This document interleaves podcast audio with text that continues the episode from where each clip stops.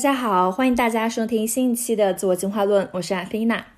嗯，那这一期的自我进化论呢，我写了一篇文章，是我之前写过的生活哲学系列的第三个部分的内容。嗯，然后今天呢，主要是想跟大家聊一聊，嗯，有很多读者给我留言的一个问题，然后我在这方面有很深的一个感悟和思考，所以今天想要和大家分享。那这个问题是什么呢？就是很多人留言问我说，他们非常在意外界的评价和看法，总觉得自己一定要向他人证明，嗯，自己是有能力的，是有价值的。可是却感到自身的这种价值和自信被外在的评价捆绑，所以他们就很困惑，说我怎么样才能真正的摆脱对外界的评价？和就是他人的看法，能够真正的拥有一个特别自由的、自在的那个核心的自我。那我对这个问题其实有很深的共鸣，就是我觉得我可能在二十岁之前都是一个非常活在外界的标准和看法里的一个人，嗯，直到我二十岁的时候想通了这个问题，嗯，就是这种拼命想要证明自己。被他人认可的这种动力，就是贯穿我前基本上贯穿我前二十年的一个生活，就它就像一个鞭子，不断的抽打我，不断的努力和自我超越。而这个动力本身是我想要让自己变得更好，然后让更多的人认可我，获得更多的掌声，这样的一种想法，它的确。让我不断的自我超越，然后让我非常的努力，在每个方面都变得不断变得更加优秀。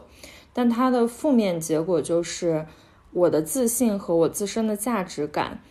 变成了一个因变量，它非常跟随外界的评价和结果而波动。如果有一件事情我做得非常好，很漂亮，获得了很多人的赞许和掌声，我就会觉得自己特别棒啊，我就非常有成就感。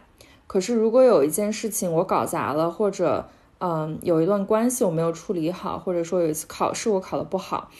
嗯，被他人否定或者不认可，我就会觉得自己一无是处，我就会觉得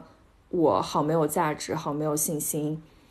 啊，那这其实不是一个非常健康的一个啊思维方式，并且呢，我发现不仅仅是我。就是身边很多的朋友其实都是这样，尤其是那些看起来特别优秀的朋友，其实他内心有非常多的不安全感，在驱使他一定要向外去证明自己的价值，获得更多的掌声和认可。而这种思维方式，其实我觉得是特别危险的，因为当你把自身的价值和外在的看法捆绑在一起的时候，你就赋予了别人去伤害自己的权利。也就是说，当嗯，外在更多的负面评价来临的时候，我们就会吸取这个负面评价，认为我们就是一无是处的，我们就是没有价值的。然后说到这里，我想起我最近看的一个纪录片，是 Taylor Swift 的一个纪录片。嗯，他在这个纪录片里也分享了他自己在十几岁成名的时候，曾经非常在意外界的掌声和认可，这就是他全部的信念和价值来源。嗯，可是当他跟侃爷有一段有过一段非常不好的这个经历的互动的时候，就整个全网的人都在骂他啊，都想把他驱逐出这个娱乐圈。他就觉得自己不被这个社会认可了，曾经那些用来夸赞他的掌声和那些鲜花，都就变成了石头砸到他的身上。然后他就形容他当时就经历了一次信念和价值观的崩塌。那其实 Taylor Swift 的这个经历也是，嗯，用自己的亲身的经历向我们去说明了，如果一个人拼命的向外索取，拼命的想要向外界的大众证明自己的存在是有价值和意义的，这是非常非常危险和非常不健康的一种方式。那我们回到说，到底怎么样？能够摆脱对他人评判和看法的这样一种信念系统呢？啊，到底是什么造成了这样一种思维方式？这个问题呢，我也曾经做过非常深入的思考啊。我发现，就是之所以我们会拥有这种思维方式，它其实最根本的原因是，其实我们大多数人从一出生，在我们很小的时候就被整个社会和我们身边的人告知，我们在这个世界上是要来做一道证明题。我们穷尽我们的一生，我们都要去证明我们自己是一个有价值的人。而我们证明的方式，就是通过拥有更高的社会地位，通过拥有更好的工作和社会资源，通过获得更多的社会上的认可，来证明自己是有存在意义的。否则的话，我们就会被整个社会唾弃，我们就会变成那个社会底层特别凄惨、不被别人尊重、欣赏和爱的那一个人。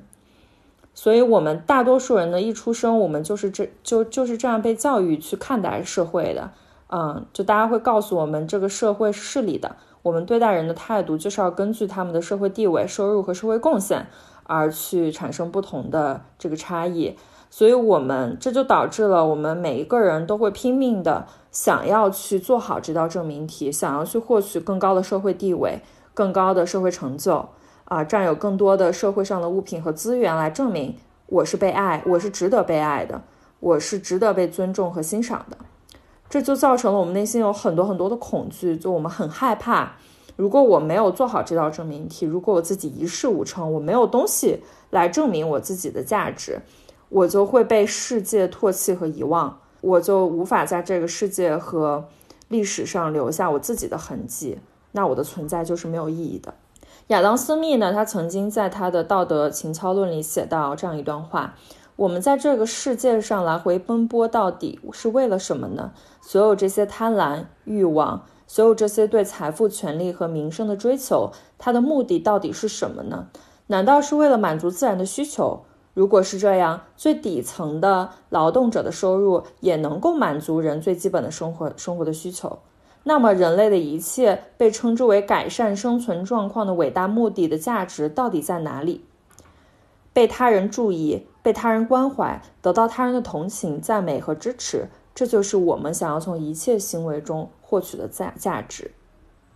可以说，亚当·斯密在这段话中非常犀利地点出了。我们所追求的外界认可的背后，其实隐藏着的不过是每一个人最基本的共同的需要，就是我们需要爱、尊重和安全感。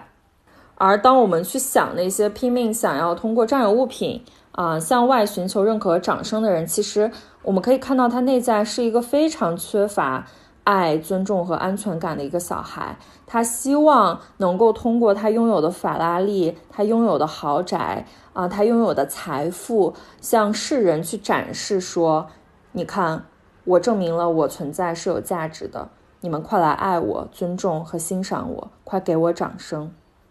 那当我看透了，就这个证明题其实是挺荒诞的一件事情之后，我就很努力的想要不去做这道证明题。就我特别不想去再被别人的看法和想法捆绑住。但我发现，就虽然我知道我不应该去在意外界的看法，就像现在很多就是给我留言的朋友一样，他们知道这样是不对的，可是他们就好像很难做到真的不被外界的看法影响和左右。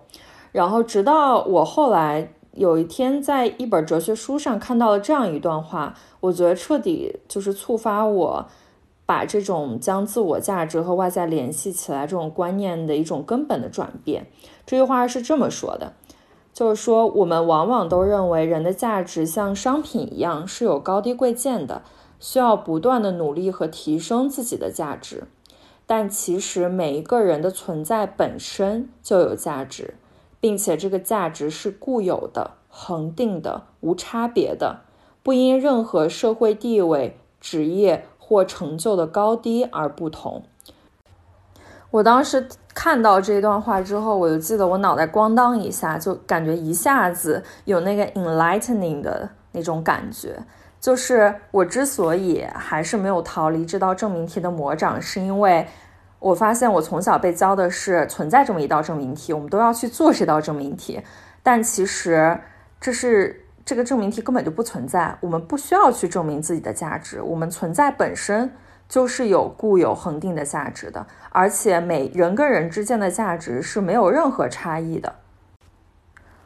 我拥有的财富的高低，我创造的这个社会的地位和我拥有的这种社会成就的不同。不会导致我价值的高低，啊，我们就可以把人想象成不同大小的石头，有的人他可能就是比较大，有的人比较小，每一块石头长得都不一样，而这些石头是没有办法被定价的，每一块石头它的价值都是一样的。可是我们往往都会设想说，人其实像商品一样，嗯，就是我不断的去提高我的学历，我提高我的呃成就，我提高我的这种职业的属性，我就能够拥有更高的市场价值，能够在这个市场上有更强的竞争力。而其实这个 system 这个系统是不存在的，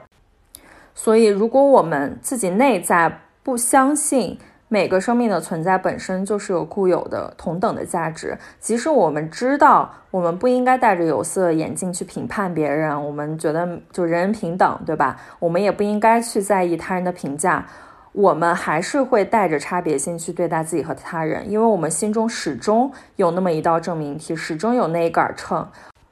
无时无刻不在衡量着自己跟他人价值的高低，而只有当我们把心里的那杆秤拿掉，彻底的去否定这道证明题的存在，我们才能从真正的从心底里去认可每一个生命它的存在本身就是有价值的，才能真正的尊重和爱每一个生命的存在，才能不加歧视和分别的去对待每一个人以及这个世间中的万事万物。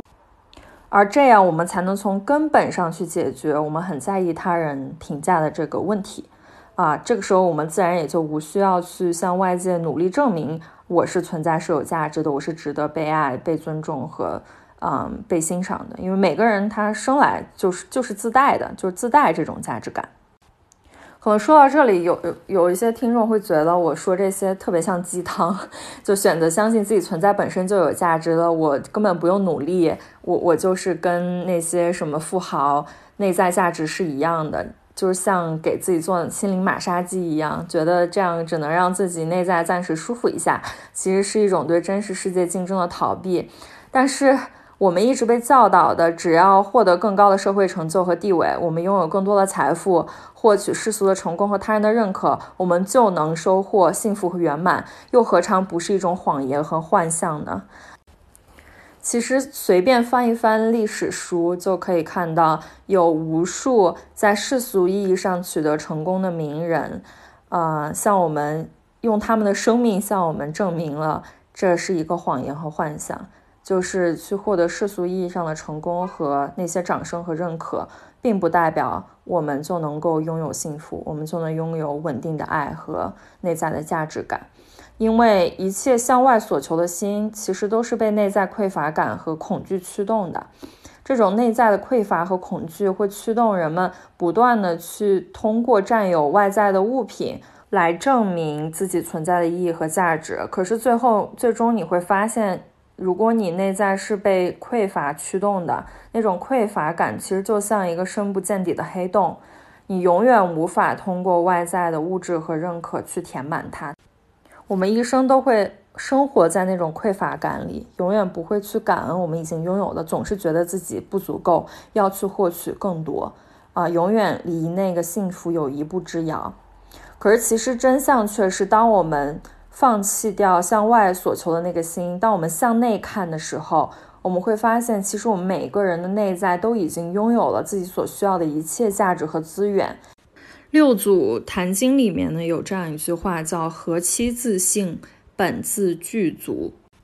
所谓本自具足呢，就是其实我们什么都不缺啊，我们自己存在的本身就拥有了一切我们需要的资源和价值，我们本身。每一个人本身就是具有佛性的。他说，每一个人其实从母体诞生的时候都是本自具足的，只不过就是我们在后天的环境的影响下，逐渐被实相的蒙蔽啊，转去追求一些身外之物了。所以我们就总会觉得自己不足够、不满足，这就是我们那种空虚、迷茫和匮乏感的来源。我们唯一要做的就是相信。自己的存在本身就是拥有恒定价值的，相信自己本性具足，然后去探索自己内在富足的资源，把内在的那些天赋、那些爱和能量活出来，然后把这些能量分享出来，呃，分享给这个世界上的其他人。说到这儿，我想起弗洛姆，他曾经说过一句话，他说：“爱的本身其实是一种创造力。”是我们每个人发挥自己内在丰盈的那种创造力，把创造力分享给其他人，这个的本质就是爱。而人们往往不是出于爱去跟他人连接，而是出于匮乏啊。我们总是想要把自己内在匮乏、我们的空虚、我们的需求投影在别人身上，投影在亲密关系里。我们会期望跟我们一起进入亲密关系的那个人，嗯，来填满我们内在的那个黑洞啊。希望他们能够通过表达爱，通过呵护我们，来填满我们内在那种匮乏感。而这其实不是爱啊，这其实是一种索取和需要。真正的爱是分享和给予，是把我们自己内在本自具足的那些能量给予他人啊，这才是真正爱的实相。所以呢，我们就一起去做那个分享者，而不是索取者吧，因为呃。我们看到了，其实我们内在是并不匮乏的。我们要去做那个肯定、欣赏和赞美别人的人，而不是拼命向外索取别人的赞美、欣赏和肯定。啊，我们要去做那个想要因为想要分享自己非常有创意的想法，想要更好的服务他人而去工作的人，而不是为了获取别人的认可和掌声而去拼命工作的人。啊，我们要去做那个创造财富、分享财富给更多的人的人，而不是掠夺财富、占有他人财富的人。而当我们能够做到这些的时候，我们自然就无需去在意任何外在的评价，因为我们自己内在本身就已经是丰盈富足的。我们的自我价值完全来自于我们自己存在的本身，而且我们能够把这些价值分享给更多人，活出我们内在的丰盛。而这个时候，我们就真正的拥有了自由，这是属于内在精神的自由，非常非常可贵的自由。好啦，今天的节目就是这样啦，谢谢大家的收听，也感谢大家阅读我的文章。如果你喜欢这篇文章的话，欢迎点再看，谢谢大家，拜拜。